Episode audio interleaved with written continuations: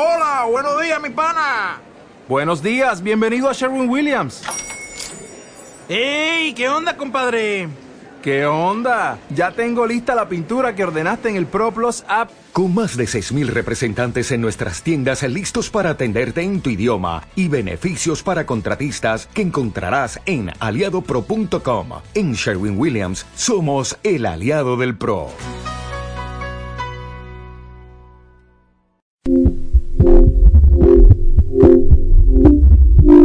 Aquí Mundo Radio. Mundo Radio. Mundo Radio. Mundo Radio. Las ondas cortas. Quique el emigrante. Contacta con amigos de Radio Exterior de España. Ponemos a disposición de los oyentes dos vías de comunicación, el correo postal y el correo electrónico. Programa Amigos de Radio Exterior de España. Apartado de correos 156.202. Código postal 28080. Madrid, España. El correo electrónico del programa es amigosree@rtve.es. Y en este punto del programa abrimos nuestro bloque de noticias. Y lo hacemos con la primera noticia. El Tribunal Supremo uruguayo declara inconstitucionales varios artículos de la Ley de Medios. La Suprema Corte de Justicia de Uruguay ha dado a conocer dos fallos sobre la inconstitucionalidad de seis artículos de la conocida como Ley de Medios, los cuales no serán aplicables a dos cadenas locales de televisión que al igual que otras empresas impugnaron 131 de los 202 artículos de la norma. Sancionada definitivamente en diciembre de 2014 y concebida para evitar monopolios y oligopolios en el sector, gran parte del articulado de la Ley de Servicios de Comunicación Audiovisual Uruguaya fue impugnado por diferentes firmas. Los artículos considerados inconstitucionales hacen referencia, por ejemplo, a los eventos de interés general, los cuales deberán emitirse en abierto, y regula, por ejemplo, la retransmisión televisiva de los partidos de la selección uruguaya de fútbol o de baloncesto. También afecta la regulación de los contenidos y a las inspecciones que establecen la posibilidad de suspender a medios de comunicación ante la presencia de obstáculos en las inspecciones que lleve adelante el Poder Ejecutivo. Otro artículo declarado inconstitucional habla de las incompatibilidades para la prestación de servicios de comunicación audiovisual y que los servicios de televisión para abonados deberán incluir dentro de su paquete básico las señales de la Televisión Nacional de Uruguay. El grupo argentino Clarín separa sus empresas de medios y de telecomunicaciones. Todo depende de la decisión de la Asamblea de Accionistas que se celebrará el próximo 28 de septiembre. La excisión del grupo mediático supondría la creación de una nueva compañía, Cablevisión Holding SA, que operará las empresas Cablevisión, Fibertel y Nextel, mientras que el grupo Clarín SA conservará los medios periodísticos gráficos, televisivos y radiales y la producción de contenidos. Según un comunicado del grupo Clarín, la decisión obedece a la necesidad de captar inversores en el mercado global de capitales, donde se privilegia a las empresas enfocadas en un segmento de negocios específico, como puede ser la operación de Internet y televisión por cable, que en este caso le compete a Cablevisión Fibertel. El plan de división es similar al que el Grupo Clarín había presentado ante la Autoridad de Servicios de Comunicación Audiovisual Argentina en el año 2014, después de que la Corte Suprema de Justicia declarara la constitucionalidad de la Ley de Servicios de Comunicación Audiovisual. La excisión fue descartada luego de que el presidente Mauricio Macri derogara los artículos principales de esa norma sancionada durante el gobierno de Cristina Kirchner, entre ellos el que imponía límites a la cantidad de licencias y obligaba al grupo a desprenderse de algunas de sus empresas. Ahora el Gobierno trabaja en una nueva normativa que reemplazará a las ya modificadas leyes de servicios de comunicación audiovisual y de Argentina Digital y que recibiría el nombre de Ley de Comunicaciones. Bien amigos de Radio Exterior de España, seguimos con más informaciones. Nueve cadenas privadas pujarán por licencias de televisión en Grecia.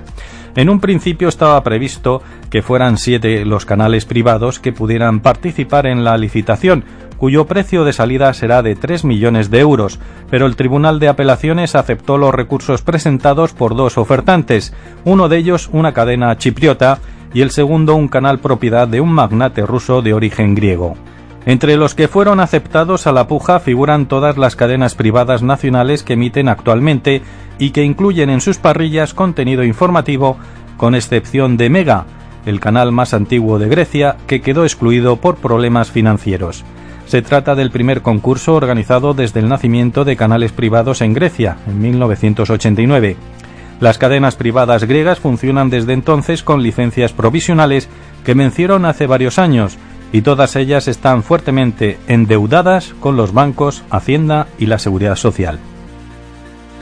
Taiwán lanza su segundo asalto al mercado de telenovelas en español. Tras el éxito de La esposa valiente, ahora están doblando al español la obra 16 veranos, que ha cosechado gran éxito en la isla, Estados Unidos, Hong Kong, Canadá y Malasia, entre otros lugares. La serie 16 veranos, que ya está presente en 16 países, comenzará a emitirse en países hispanohablantes dentro de muy poco. La telenovela es una historia de amor y amistad de cinco universitarios en Taipei, capital de Taiwán, entre 1998 y el año 2014.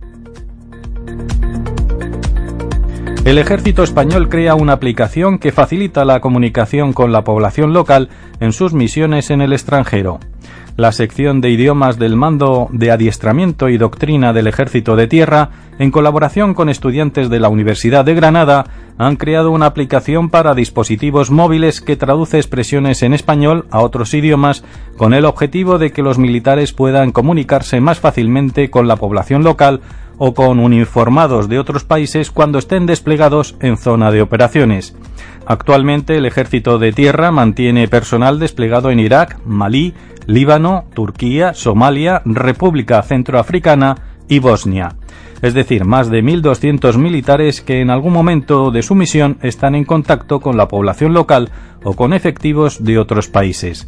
Esta aplicación, diseñada para el sistema operativo Android, permitirá a los militares españoles trabajar con los idiomas inglés, francés, alemán, árabe libanés y árabe marroquí.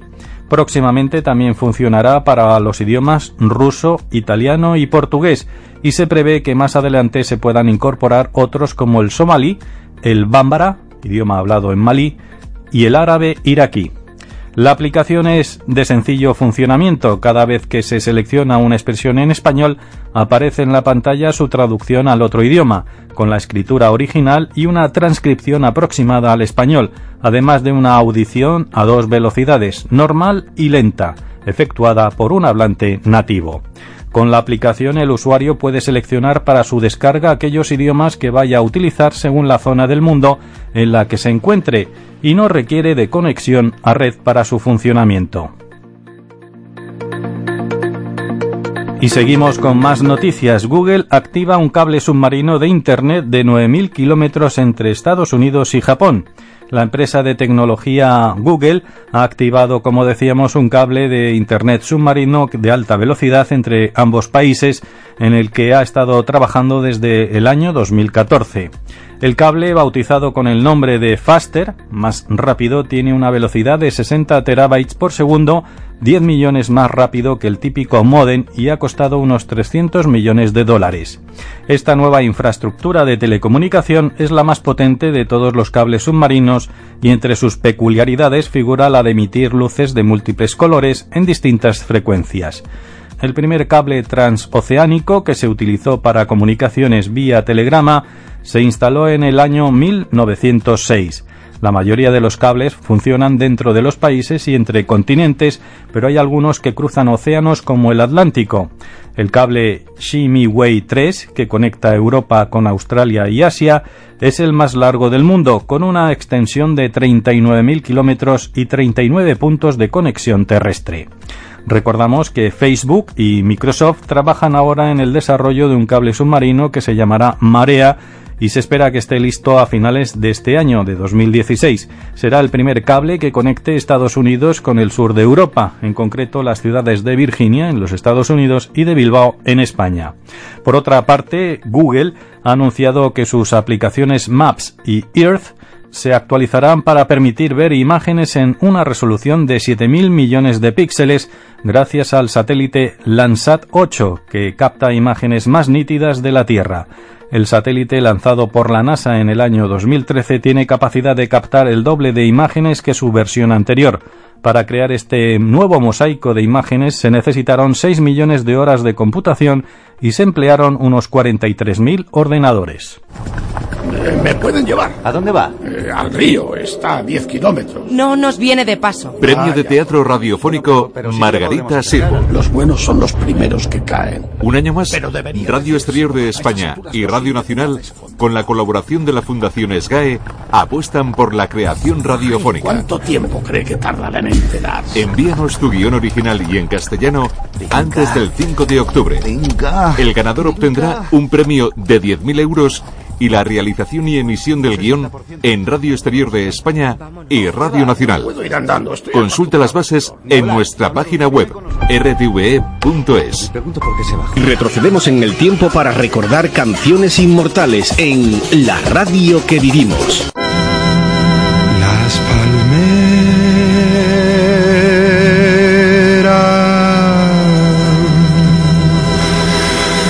Las palmeras.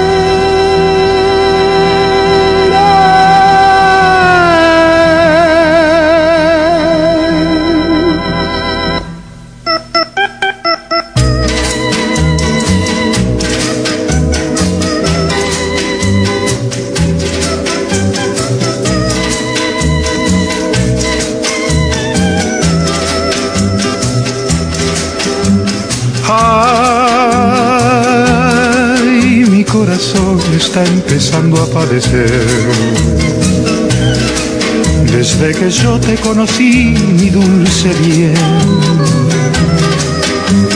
sé que para mí es muy difícil olvidar todo el encanto de tu voz y tu mirar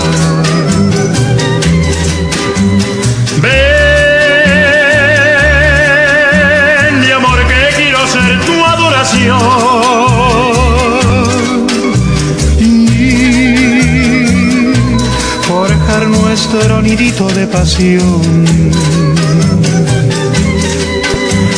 Ven que las palmeras saben de mi amor. Ven que mi alma ya no puede de dolor. Quiero tus besos con frenesí.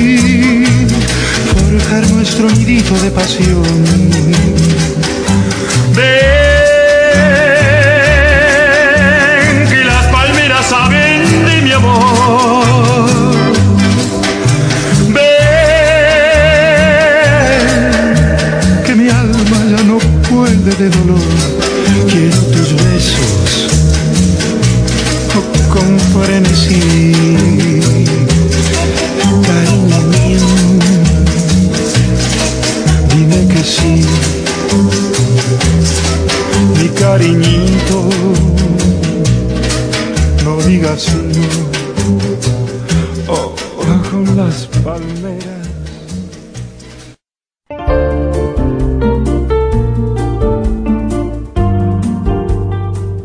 La cultura checa.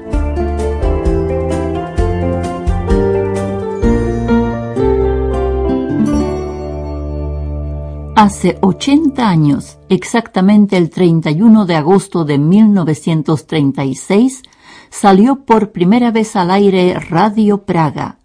A lo largo de estas ocho décadas, la emisora ha cumplido con la tarea de informar sobre los principales sucesos del acontecer, primero checoslovaco y después checo. Con motivo de este importante aniversario conversamos con Miroslav Krupichka, redactor jefe de la emisora más con Freddy Valverde.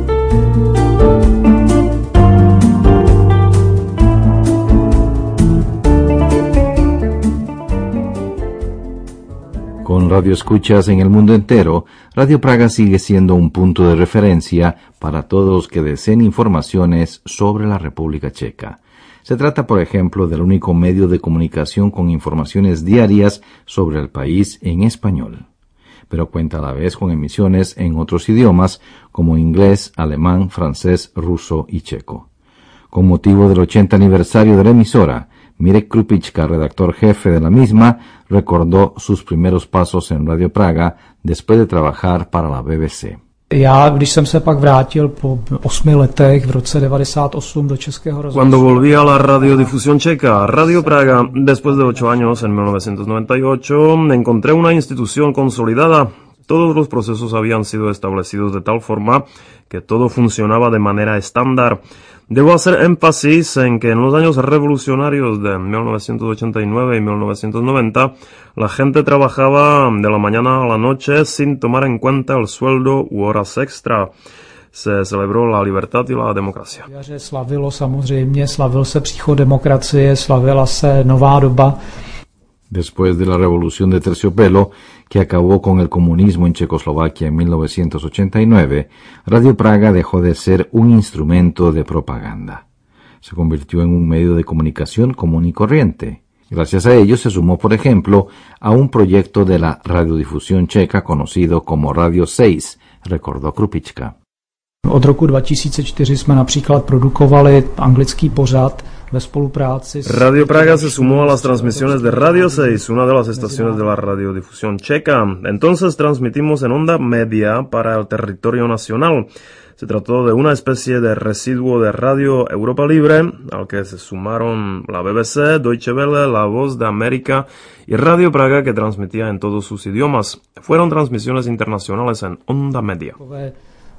Mezinárodní vysílání na střední vlně v České republice. Las emisiones de Radio Praga en inglés, alemán, español, francés y checo volvieron a ganar terreno a nivel internacional. Las nubes negras que amenazarían su funcionamiento todavía se encontraban lejos. Todo lo contrario, el Ministerio de Relaciones Exteriores, que es el que financia la institución, anunció una ampliación de las emisiones, recordó el redactor jefe Mire Krupička. To bylo velmi zajímavé období a začalo to v roce 19... Se trató de un periodo muy interesante. La gubernamental socialdemocracia trató de recuperar los mercados orientales en Rusia, China, Mongolia, etc. Se trató de una región que había quedado abandonada porque casi toda la actividad comercial del país se había volcado hacia Occidente. En una reunión con personeros del Ministerio de Relaciones Exteriores se decidió empezar transmisiones en ruso. Para Radio Praga fue una buena noticia porque representó expansión y desarrollo. Samozřejmě chopili, protože pro nás to znamenalo expanzi, pro nás to znamenalo rozvoj. Conocedor de América Latina, gracias a varios viajes por la región, Mirek Krupichka siempre ha apoyado los proyectos relacionados con la cooperación entre Radio Praga y emisoras latinoamericanas y también españolas. Esto llevó a la creación de una red de radios afiliadas que se encargaron de retransmitir programas de Radio Praga, principalmente en emisoras universitarias. El círculo de radioescuchas hispanohablantes es muy amplio, con seguidores prácticamente en todos los países de América Latina y una fuerte base de muchos años en España. A pesar del éxito alcanzado, la crisis económica global también dejó sus huellas en Radio Praga, según relató Krupička. Bylo to dost tragické, protože eh, jsme v podstatě v průběhu těchto zhruba Vivimos una situación muy trágica. Nos vimos obligados a reducir el número de empleados. Las limitaciones en el presupuesto nos obligaron a tomar drásticas medidas con el fin de poder seguir transmitiendo. Por primera vez en 75 años, Radio Praga apagó uno de los dos transmisores de onda corta. V podstatě Radio Praha přestalo historicky poprvé vysílat na krátkých vlnách. El desarrollo de las nuevas tecnologías ha representado un arma de doble filo. Por un lado resulta imposible quedarse fuera de la corriente, pero por otro, la aparición de Internet dio y quitó, explica Krupička. Já vůbec nejsem proti internetu, internet je perfektní a dneska každé... No estoy en contra de Internet, se trata de una herramienta perfecta. Hoy todos los medios obligatoriamente deben estar en Internet. Lamentablemente muchas de las regiones hacia donde transmitimos, donde se encuentran nuestros radioescuchas, no siempre existe un buen acceso a la red, como por ejemplo en África, América Latina, Rusia. Muchas personas siguen utilizando radios de onda corta. Lamentablemente de un día para otro perdimos a esos radioescuchas. Mají doma starší rádia a o ty všechny my jsme prostě ze dne na den přišli. En el caso de Cuba, donde el acceso a Internet sigue siendo un asunto político, las emisiones de Radio Praga llegan a la isla por medio de las retransmisiones de Radio Miami Internacional. Uno de los éxitos de Radio Praga se debe sin duda alguna a que es un medio de comunicación independiente. Určitě nesloužíme žádným zájmům, nejsme nástrojem žádné... No estamos al servicio de ningunos intereses políticos. Nuestro objetivo es informar de forma independiente sobre el acontecer en la República Checa, tanto desde el punto de vista político, deportivo, cultural, económico, etc. Somos la voz de la República Checa al exterior. obrázek, protože to by bylo dlouhodobě neudržitelné. Consultado sobre el futuro de Radio Praga, Mirek Krupička es optimista. Creo que en los próximos años, digamos unos cinco, no habrá cambios sustanciales. La página web de Radio Praga será modernizada, lo que considero una buena cosa. Pero lo más importante es que seguiremos siendo una radio, seguiremos produciendo contenidos radiales y textos para nuestro sitio internet. Con 80 años en antena, Radio Praga es una de las emisoras internacionales de más antigüedad en el éter. Con motivo de este importante aniversario, la redacción iberoamericana agradece a todos y a cada uno de sus oyentes que día a día nos permiten llegar a sus hogares. Agradecemos todas las expresiones de amistad y cariño a lo largo de estos años y como siempre esperamos un nuevo encuentro con ustedes también mañana. Mil gracias por estar con nosotros.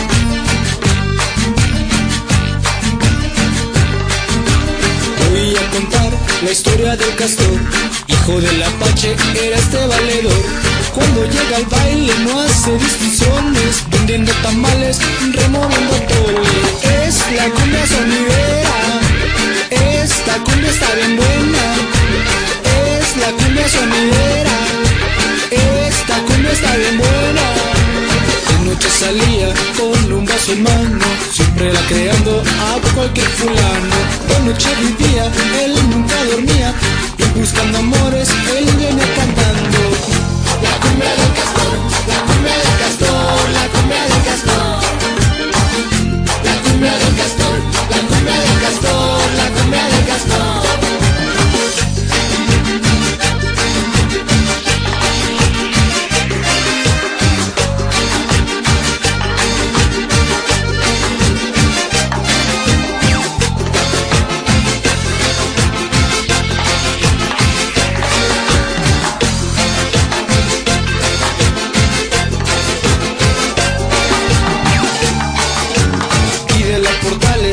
hasta Copenhague, pues echando flores en todas las ciudades. Él no hablaba inglés, tampoco hablaba francés, y eso no es problema, reina mata lengua, ojo de vidrio, piel morena, siempre ligando con su melena, ojo de vidrio, piel morena, siempre ligando.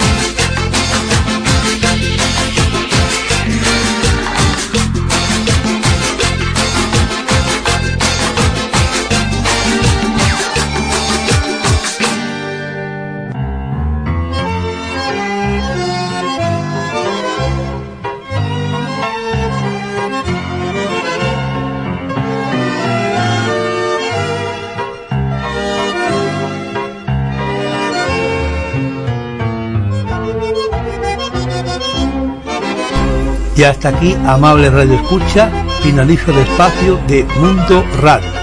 Espero que el menú que les he preparado esta semana haya sido de vuestro agrado.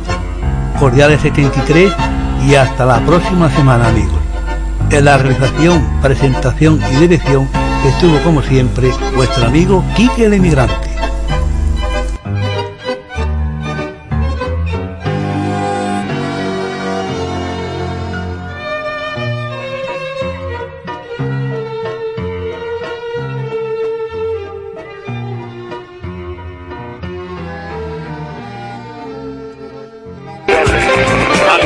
Amable Radio Escucha, la célebre BBC. Están escuchando un programa de radio. La verdad es que soy oyente de Onda Le vamos a ofrecer el segundo reportaje. es considerado por muchos como el más importante de Radio Vulgar. Esto ha sido por hoy el mundo de las ondas cortas con Quique el emigrante en Mundo Radio. La radio para ti en el mundo.